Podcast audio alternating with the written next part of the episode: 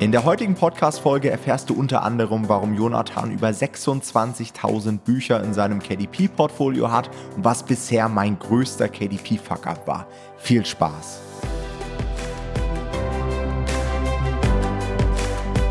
Herzlich willkommen zu einer neuen Folge vom Verlagsniveau Podcast und heute wieder mit dem Jonathan hier.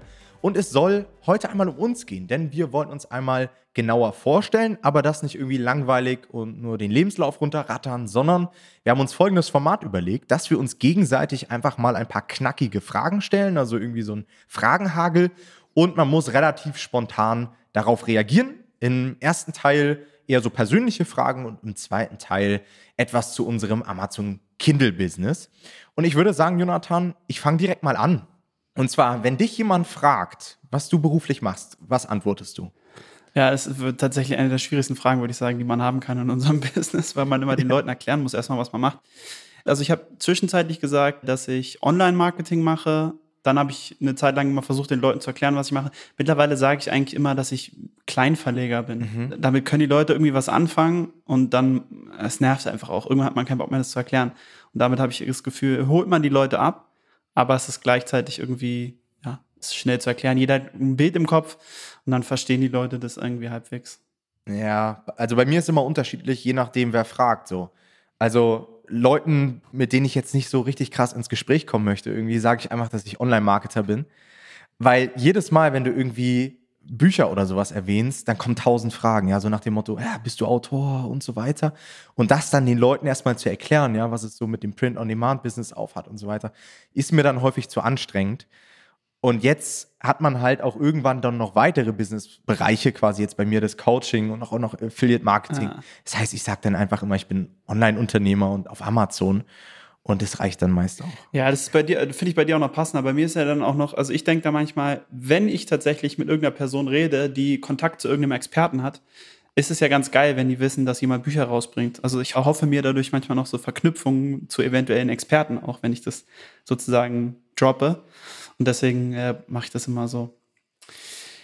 So, ich würde vorschlagen, wir gehen dann zur nächsten Frage. Tom, hast du überhaupt studiert? Erste Frage. Und wenn ja, was hast du studiert? Und wo vielleicht auch? Das würde mich auch interessieren. Ja, ganz klassisch BWL. Ich war wirklich so ein klassischer Typ, der nach dem Abi nicht so recht wusste, was er machen sollte. Also ich war schon immer so interessiert an Wirtschaft und Geld verdienen und so weiter, muss ich wirklich dazu sagen. Also ich habe schon so im Vorgarten früher Äpfel verkauft, aber war mir dann so ein bisschen unsicher. Ich hatte mich auch für Geografie tatsächlich beworben, weil ich das auch schon immer spannend fand in der Schule, aber es ist dann BWL geworden in Dresden tatsächlich. Da hat meine Cousins damals studiert und Dresden ist eine wunderschöne Stadt, super günstig als Student und die Hochschulen dort sind auch sehr, sehr gut. Was hast du studiert? Oder hast du überhaupt studiert? Das weiß ich ehrlich gesagt gar nicht. Eigentlich hatte ich angefangen, ursprünglich mal Jura zu studieren, weil ich aus einer Juristenfamilie komme. Und das hat mir vom Ding her auch Spaß gemacht, aber ich habe irgendwie festgestellt, ich ähm, würde das nicht mein Leben lang machen wollen. Und ähm, es war mir tatsächlich auch ein bisschen zu intensiv. Also gerade die Klausuren waren halt sehr sehr intensiv und man muss wirklich also ein bisschen so eine Hustler-Mentalität haben, glaube ich. Wenn man Jura studiert, und die habe ich ehrlich gesagt nicht so richtig. Und da muss man sich das auch selber eingestehen. Und dann bin ich umgeschwenkt zu äh, Medienmanagement. Das ist eigentlich ein bisschen wie BWL, aber auf die Medienwelt bezogen. Damals habe ich das noch gemacht, weil ich überlegt hatte, irgendwas mit Musik später zu machen. Davon bin ich eigentlich völlig abgekommen. Ich hatte auch in der Uni so Sachen mit Musik, wo wir ein Album produziert haben, aber das hat irgendwie mir den ganzen Spaß an Musik genommen. Und dann habe ich irgendwie ja, Medienmanagement studiert. Das habe ich auch abgeschlossen mit dem Bachelor. Aber danach noch einen Master zu machen, habe ich nicht eingesehen. ja, war bei mir auch so. Dann lief das Kindle-Business schon zu gut. Also ich hatte eigentlich vor, einen Master zu machen, aber dann. Okay, nächste Frage. Mac oder Windows? Auch so, so der Klassiker, oder? Früher, muss ich sagen, war ich lange Windows-Verfechter. Der Mitbewohner von meinem Bruder damals war immer schon Mac-Fan und wir haben ihn immer ausgelacht. Damals, als es noch nicht cool war. Und dann irgendwann bin ich umgestiegen und jetzt bin ich, glaube ich, seit also mindestens zehn Jahren bin ich auf Mac, würde ich sagen. Mhm. Absolut happy damit. Bin aber überhaupt nicht äh, Apple-Extremist. Also ich bin immer so, wenn Leute mit Windows happy sind, voll, sollen sie es nutzen, habe ich gar kein Problem mit. Auch wenn Leute ein Samsung, also ein Galaxy benutzen oder so, bin ich auch fein damit. Muss jeder für sich entscheiden, hat alles Vor- und Nachteile, würde ich immer sagen. Was bei dir? Ja, bei mir, ich bin jetzt frischer Umsteiger, sagen wir mal so. Ich war lange Zeit immer so Windows-Verfechter, weil ich es nicht eingesehen habe, irgendwie nur wegen der Marke und wegen dem Apfel-Logo draufzuzahlen. Mittlerweile habe ich mich aber überzeugen lassen, weil erstens sieht es besser aus, meiner Meinung nach, die Geräte und irgendwie läuft alles stimmiger. Also diese ganzen Pop-ups und Abstürze im Windows haben mich dann irgendwann nur noch genervt. Und jetzt habe ich Apple eine Chance gegeben und habe es nicht bereut.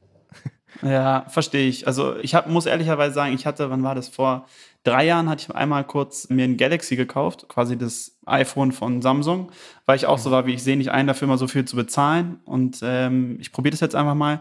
Und ich musste mir eingestehen nach drei Monaten, dass ich wieder ein iPhone will.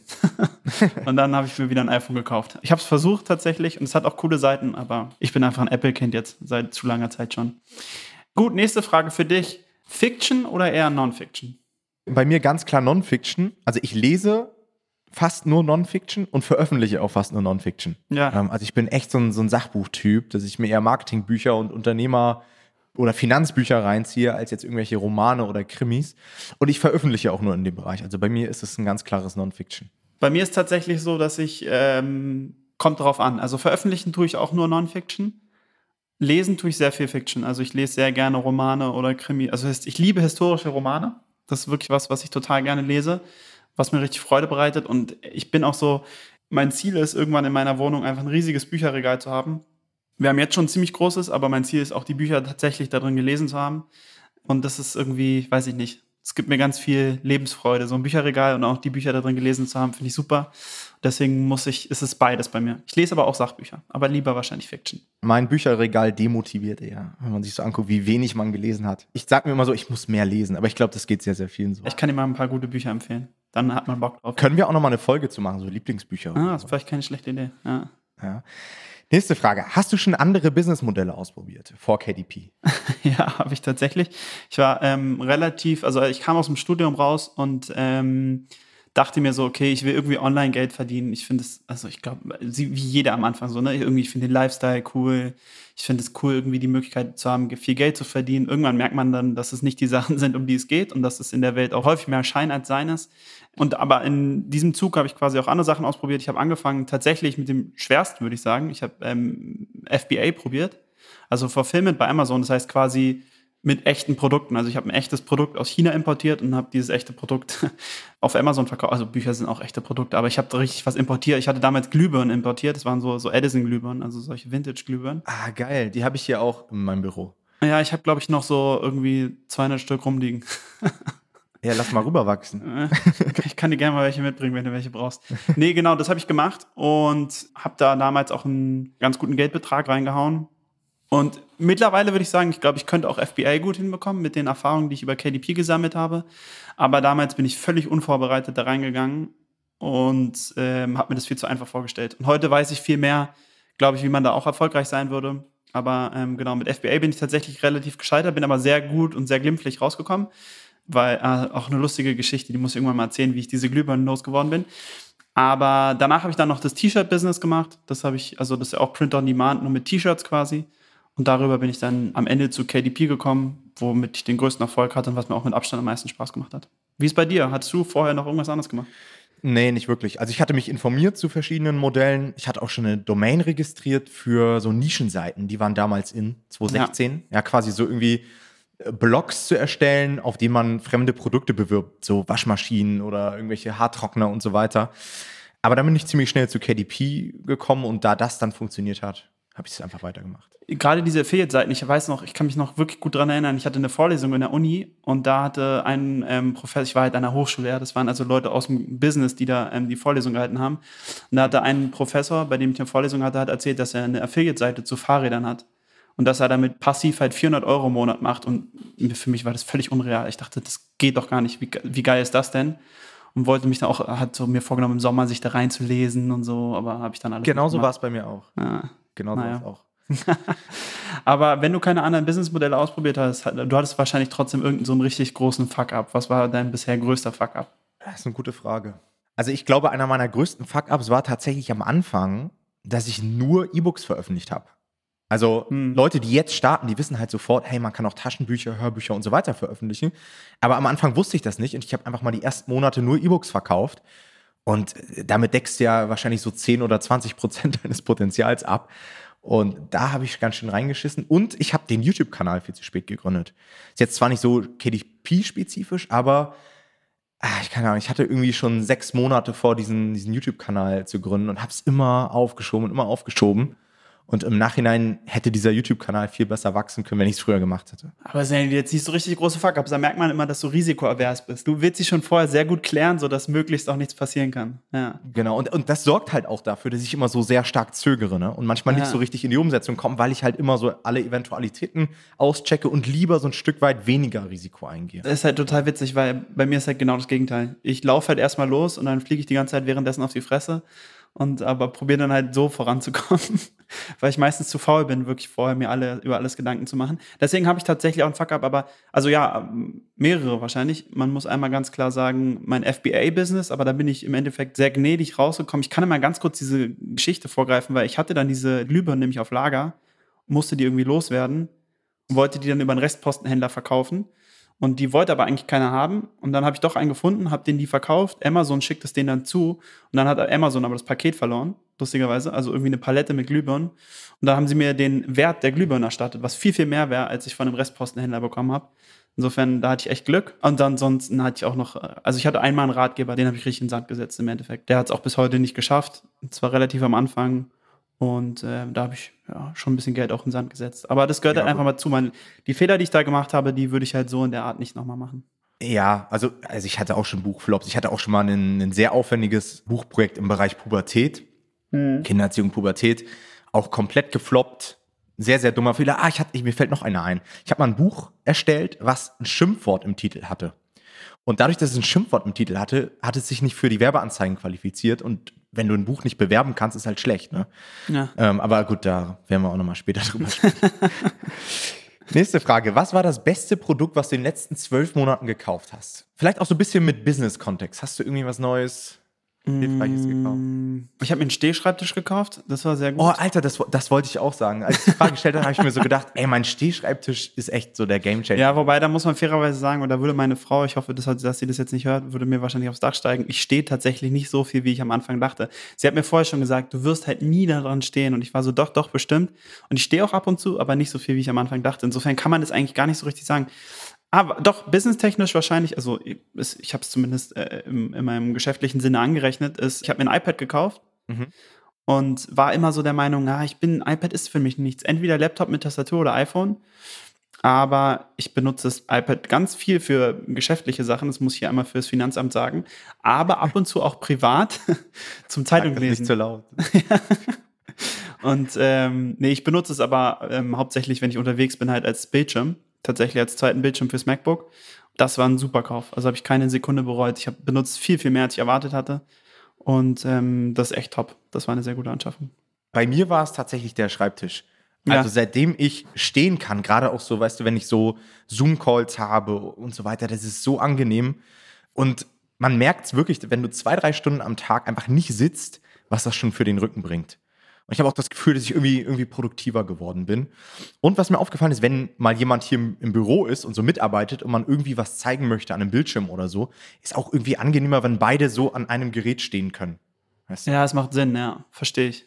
Dann lass uns mal rübergehen zu den KDP-Fragen. Mhm. Und zwar, Frage Nummer eins ist, wie viele Bücher hast du in deinem KDP-Account? ja, vor der Frage habe ich mich so ein bisschen gefürchtet. Also, Tatsächlich habe ich in meinem KDP-Account, und das habe ich gerade eben ähm, nochmal geschaut, tatsächlich 28.000 Bücher aktuell. und zwar, das ist jetzt wahrscheinlich, ähm, klappen jetzt einige Kiefer runter, die kann ich bis hier hören. Das liegt hauptsächlich daran, dass ich halt aus dem Low-Content- und No-Content-Bereich komme. Das heißt, ich habe damals sehr viel auf Masse gesetzt und hatte eine Phase im Jahr 2019, wo ich extrem erfolgreich äh, Reisetagebücher verkauft habe. Und es gibt so ungefähr 213 Länder auf der Welt, glaube ich, irgendwo 210 oder irgendwie sowas. Mhm. Und dann auch noch sehr viele große Städte. Und wenn man das dann ein Innenleben für das Buch, für das Reisetagebuch erstellt und ein Coverdesign und das dann über mehrere Länder und äh, Städte immer wieder skaliert, dann kommt man recht schnell auf so große Zahlen. Aber genau, ja, dadurch ja, trage ich jetzt eine ganz schöne Menge Ballast mit mir. Das hätte ich im Nachhinein jetzt lieber nicht in meinem Bücherregal bei KDP, aber so ist es nun mal. Aber zu Low und No Content werden wir auch später nochmal was sagen. In späteren Folgen, also jetzt nicht heute. Aber mhm. ähm, da wird es nochmal extra Folgen zu geben, auf jeden Fall. Aber wie ist es bei dir? Wie viele Bücher hast du drin? Ich habe, und das wird vielleicht auch einige Leute schockieren, in meinem persönlichen KDP-Account habe ich vielleicht 20 Projekte ungefähr. Das hört sich jetzt extrem wenig an, liegt aber auch daran, dass ich halt wirklich sehr, sehr viel über Expertenkooperation gemacht habe. Das heißt, läuft dann so ab, dass ich quasi das Buchprojekt nicht selbst veröffentliche über meinen Account, sondern mit einem Experten kooperiere. Zum Beispiel hast du irgendwie einen Experten im Bereich Gasgrill oder so und du kooperierst mit dem. Er erstellt quasi den Content fürs Buch. Man selbst macht die Vermarktung und das Buchprojekt wird dann über seinen KDP-Account veröffentlicht und man lässt sich am Ende quasi seinen Anteil auszahlen. Zu diesen Expertenkooperationen können wir auch nochmal eine extra Folge machen, denn das ist eigentlich eine ziemlich coole Sache. Und so mhm. kam es tatsächlich, dass ich sehr, sehr wenige Buchprojekte nur auf meinem habe. Was für mich also als risikoaverser Typ wieder ein Stück weit dazu geführt hat, dass ich einfach diversifiziert habe. Ne? Also wenn mein eigener KDP-Account flöten geht, dann habe ich immer noch Einkommen von mittlerweile über zehn weiteren Accounts. Ja. ja, vor allem muss man sagen, und das unterschätzt, also das hört sich jetzt so dumm an, aber das ist tatsächlich ganz nervig. Wenn du so viele Bücher in deinem Account hast, dann ist das Backend von KDP auch langsamer. Also meine mhm. äh, Report-Seite lädt zum Beispiel viel langsamer als bei Leuten, die halt nur 20 Bücher in ihren Reports haben. Geschweige denn, ich könnte nicht annähernd, kann ich versuchen, über ein einzelnes Buch sozusagen mir nur das einzelne Buch anzeigen zu lassen in den Reports, weil dann lädt sich erstmal eine Liste von 27.000 Büchern. Und ja. das kriegt Amazon nicht hin. Also es ist tatsächlich anscheinend nicht dafür gedacht, für das, was ich gemacht habe damals, muss man sagen. Ja, Fun Fact auch nochmal, jetzt wo du sagst, dass du so viele Projekte hast. Ich habe letzte Woche irgendwie bei jemandem gehört, dass Amazon tatsächlich für jede ISBN, die die ausgeben, also wenn du ein Buchprojekt auf Amazon hochlädst, bekommst du dann die ISBN von Amazon, dass sie dafür irgendwie Geld bezahlen müssen. Das heißt, wenn du 27.000 oder 28.000 Projekte hast, dann mussten die schon ordentlich blechen für dich. Deswegen mag Amazon mich wahrscheinlich auch nicht. Ja, das, das kann sein. Was war dann deine erste Nische auf Amazon?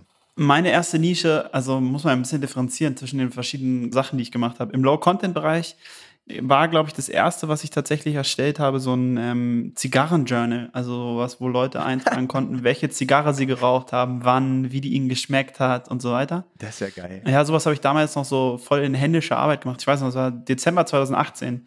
Da hatte ich dann irgendwie mal was anderes verkauft, da habe ich gemerkt, krass, das funktioniert ja und war dann so voll motiviert, habe mir solche Nischen rausgesucht, wo man so Journals machen kann. Habe die alle selber erstellt.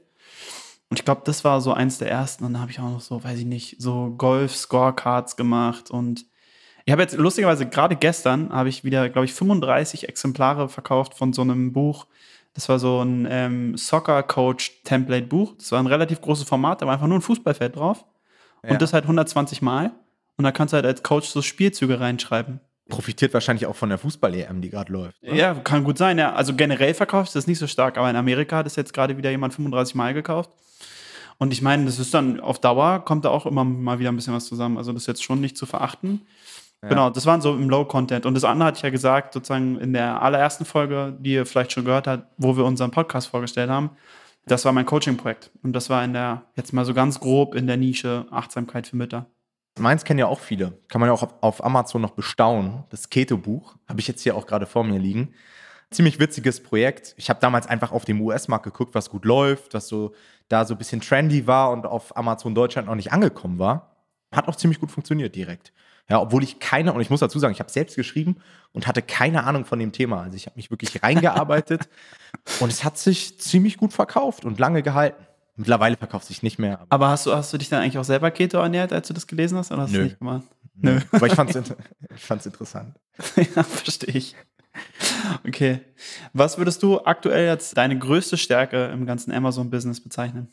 Das ist schwierig. Also ich glaube, meine größte Stärke ist einfach so dieses Gesamtbild im Blick zu haben, dass ich quasi bei einem Buchprojekt genau sehen kann, woran es liegt, dass sich ein Buchprojekt gut verkauft oder schlecht verkauft. Also diese Muster, die man irgendwie mit den Jahren aufgebaut hat, dass man einfach direkt sieht, hey, bei dem und dem Buchprojekt funktioniert es einfach nicht, weil es nicht gut positioniert ist oder weil im Titel was falsch gemacht wurde oder weil die falschen mhm. Keywords genutzt wurden. Ich glaube, das ist so mittlerweile meine größte Stärke.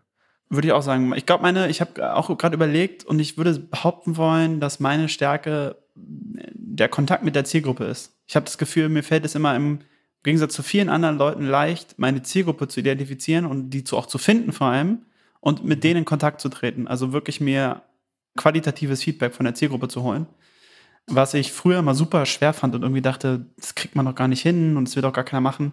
Aber echt festgestellt habe, dass wie viel das wert ist. Also das ist echt. Das auf jeden Fall. Aber nervig ist es. Es geht. Manchmal ist es auch ganz spannend, wenn du merkst, dass die Leute Bock haben und dir Feedback geben wollen, dann finde ich es eigentlich immer ganz nice, muss ich sagen. Weil dann macht es irgendwie Spaß, weil dann ist es so eine Zusammenarbeit. Aber der initial, also manchmal muss man sich so ein bisschen überwinden, diesen initialen Schritt auf die Zielgruppe zuzumachen. Ja, und du musst Glück haben mit der Zielgruppe. Also, wenn du Ja. die falsche Zielgruppe hast, oh, da kann es auch sehr, sehr zäh sein. Das stimmt auf jeden Fall. Also ich habe bisher ganz gute Erfahrungen gemacht, aber bestimmt kommt es bald mal, dass es auch für mich schwer wird. Gut, nächste Frage. Amazon KDP in fünf Jahren. Wo siehst du dich? Liegst du am Strand oder wie viele Bücher veröffentlichst du? Also mein Ziel ist ja tatsächlich so, eigentlich, deswegen sage ich ja, also ähm, hatte ich auch bei der ersten Frage gesagt, Kleinverleger. Also ich will eigentlich wirklich Verleger sein, so ein bisschen. Das heißt, ich will tatsächlich eigentlich einen Verlag aufbauen, ja, auf eine andere Art und Weise wie die klassischen Verlage. Aber das finde ich schon wichtig. Ich habe eigentlich sehr lange irgendwie eher halt einen Quantitätsansatz gefahren, deswegen komme ich auch aus dem Low-Content, No-Content, aber wirklich jetzt immer stärker diesen Qualitätsansatz zu fahren und nur noch mit Experten zusammenzuarbeiten und einfach wirklich hochwertige Bücher auf den Markt zu bringen, bei denen man auch irgendwie mit einem guten Gewissen dahinter stehen kann. Das ist wirklich was, was mir immer wichtiger geworden ist und was ich ähm, schon so sehe. In fünf Jahren, boah, so weit plane ich halt nicht. Ja, das ist, also fünf Jahre ist echt super lang. Ne? Ich bin eher so der risikoaffine Typ. Ich plane vielleicht so die nächsten drei Monate ungefähr. Und dann schauen wir mal, wo mich das hinbringt. Nee, ich glaube, also am Strand, weil du es so gesagt hast, am Strand würde ich nicht sein. Ich bin nicht, im Gegensatz zu dem, was ich halt früher attraktiv fand, ich bin nicht digitaler Nomade. Ich fühle mich zu Hause viel zu wohl. Ich will meine Freunde um mich herum haben. Ich will meine Familie da haben. Ich könnte nicht in Thailand leben. Irgendwie. Ich finde es cool, dass Leute das machen und ich bewundere das, aber es wäre nichts für mich. Ich brauche auch diese Sicherheit, die ich in Deutschland habe, alleine schon vom Gesundheitssystem. Deswegen sehe ich mich auf jeden Fall hier weiterhin. Ich fände es geil, irgendwie ein Team zu haben mit Leuten, mit denen ich gut zusammenarbeiten kann, aber auch befreundet bin. Auch wenn immer alle Leute sagen, das ist irgendwie schwierig, mit Freunden zusammenzuarbeiten. Aber das ist mein Ziel, auch wenn es schwer ist, irgendwie, damit es das auch wert ist, finde ich. Und dann, ja, also, ja, ich denke, das ist so das Wichtigste. Ich würde, ich glaube, mein Wunsch wäre, Leuten einen geilen Arbeitsplatz zu bieten. Das finde ich wichtig. Cool.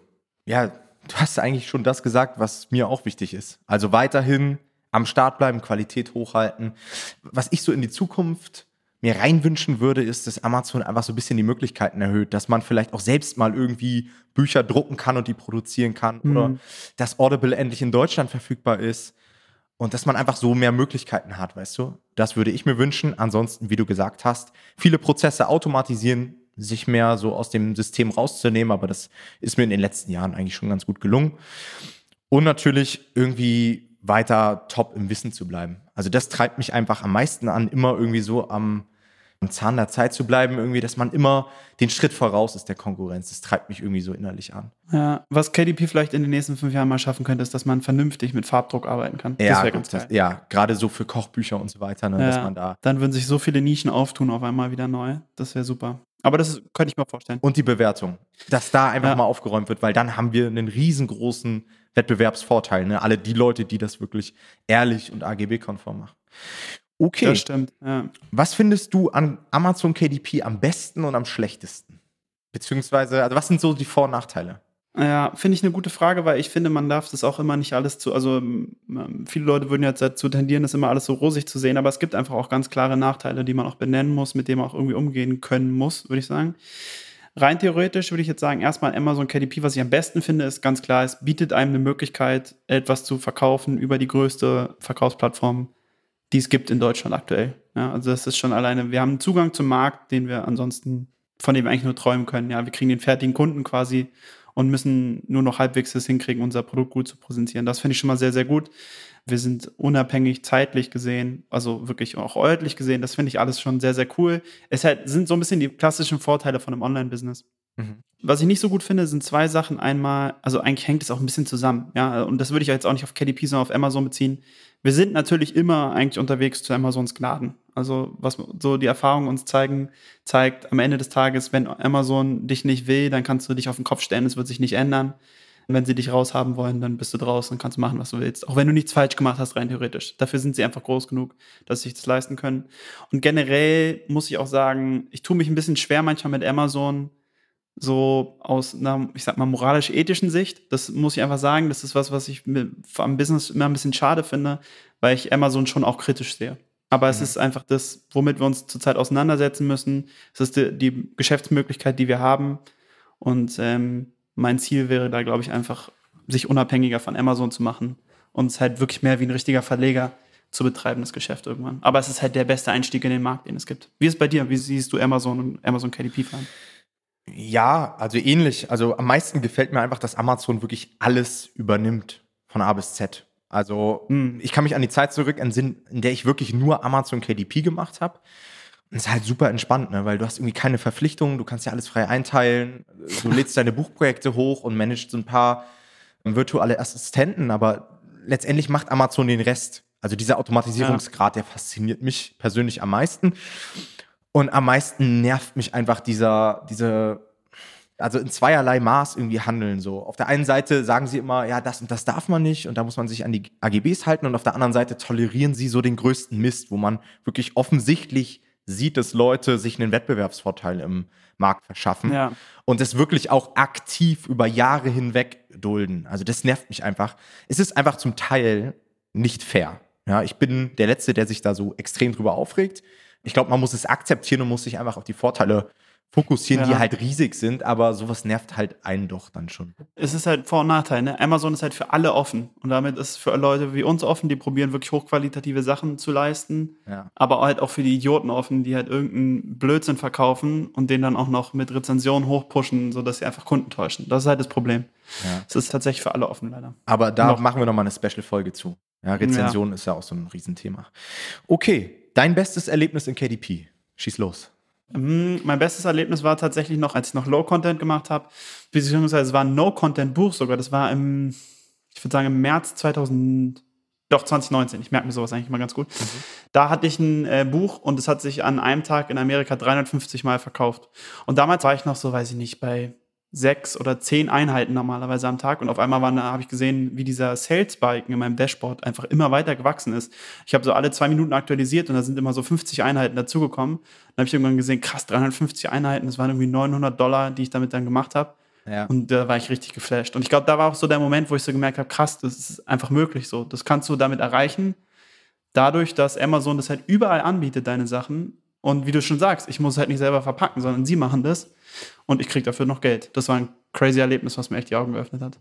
Ja, bei mir, also ich habe so irgendwie so zwei Schlüsselmomente. Einmal war es ganz am Anfang, als ich quasi noch im Studium war und meine Buchprojekte liefen und ich mich dann aber irgendwann wieder auf die Bachelorarbeit fokussieren musste und ich konnte gar kein KDP mehr machen. Also es lief einfach so weiter mhm. und ich konnte keine Zeit mehr investieren. Und meine Einnahmen sind trotzdem angestiegen. Und das war so, so ein krasser Schlüsselmoment, wo ich mir gesagt habe, boah, krass, es ist wirklich möglich, ohne Zeiteinsatz Geld zu verdienen. Und es läuft einfach weiter. Und da fiel auch so innerlich bei mir die Entscheidung, dass ich das einfach weitermachen möchte, ja, und kein Master.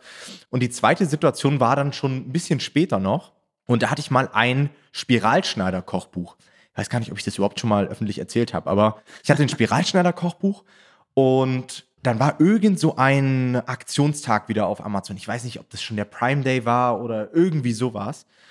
Und da waren diese Spiralschneider voll im Trend und Amazon hat die brutal über die Startseite beworben. Und dadurch, dass diese Spiralschneider-Geräte sich so gut verkauft haben, habe ich an einem Tag, ich weiß nicht mehr, wie viele Exemplare es waren, aber es waren abartig viele. Und es war so ein geiler Moment, als ich nächsten Tag reingeguckt habe und gesehen habe, wie viel ich tatsächlich am Ende des Tages verkauft hatte. Brutal. Ja, sowas ist voll crazy. Also fühle ich auch, ja. Was würdest du jemandem empfehlen, der quasi heute mit KDP startet? Was würdest du sagen, Worauf sollte man sich fokussieren? Wie sollte man vorgehen? Was ist da dein bester Tipp? Auch schwierige Frage, sich so auf eine Sache zu fokussieren. Ich glaube, am wichtigsten ist es, irgendwie den Prozess im Blick zu haben. Also ich glaube, gerade als Anfänger wirkt vielleicht alles super komplex, ja, irgendwie Gewerbe anmelden und dann Bücher schreiben lassen und Designer und Plattform und Marketing. Also mir hilft es zumindest immer, wenn ich so einen riesen Berg von Aufgaben habe, was super komplex mhm. ist, dass ich dann irgendwie mir alles einmal visualisiere, mir irgendwie Notizen mache und dann Schritt für Schritt das abarbeite, weil sonst ist man irgendwie wie gelähmt am Anfang und ich sehe immer wieder Leute, die dann irgendwie vor dieser großen Aufgabe dann doch zurückschrecken. Ja, dabei ist es gar nicht so krass, wenn man es sich einfach mal aufgeschrieben hat. Ja. Das stimmt, generell hilft mir das auch. Also ich bin auch so, dass ich sage, wenn ich irgendwie merke, oh krass, also wie so ein Mental Load, also ich muss so viel beachten und an so viel denken, das dann aufzuschreiben und wirklich Stück für Stück zu machen, finde ich auch wichtig. Ich glaube, das wäre nicht das, was ich jemandem beim ersten Mal empfehlen würde, weil mein Gefühl ist, ich glaube, gerade beim ersten Buch, der Prozess ist, würde ich sagen, dafür dann noch manchmal zu individuell, je nachdem, je nach Buchprojekt irgendwie. Mhm. Das heißt, ich glaube, mein erster Tipp wäre, und das hört sich so ein bisschen klischeehaft an, aber es passt auch ein bisschen zu dem, was ich gesagt habe, was meine größte Stärke ist, wirklich von Anfang an mit der Zielgruppe zusammenzuarbeiten. Also zu gucken, was sagt die Zielgruppe zu dem, was ich machen möchte und es sozusagen wirklich bewerten zu lassen. Weil so häufig, und das haben wir ja auch schon ganz oft erlebt, ist es irgendwie so, dass man oder auch ähm, Coaching-Teilnehmer von uns denken, okay, ich habe irgendwie die Zielgruppe gecheckt, ich weiß, was die wollen und wie das gelöst werden soll, ich weiß, welches Cover die cool finden. Aber ganz oft ist es eigentlich so, dass wir überhaupt nicht wissen, was die Zielgruppe will und es immer nur annehmen und sich dann wirklich mit der Zielgruppe auseinanderzusetzen, sie zu fragen, mit ihr zusammenzuarbeiten. So schafft man, glaube ich, nachhaltige Projekte. Und ich würde halt von Anfang an wirklich mittlerweile voll auf Qualität setzen und nicht mehr irgendeinen Scheiß veröffentlichen, sondern wirklich sagen, ey, einfach dann brauche ich lieber drei Monate länger, ein vernünftiges erstes Projekt, was ich auch wirklich vorzeigen kann und lernen was, als irgendwas schnell rauszuhauen. Ich glaube, das ist das, was ich allen empfehlen würde, wirklich von Anfang an eine Qualität setzen und mit der Zielgruppe zusammenarbeiten. Ja, sehr gutes Schlusswort. Ich denke mal, dann machen wir heute Feierabend, Jonathan. Ja. Vielen Dank dir, vielen Dank auch wieder jedem Zuhörer und wir hören uns in der nächsten Folge. Macht's gut. Ciao, ciao.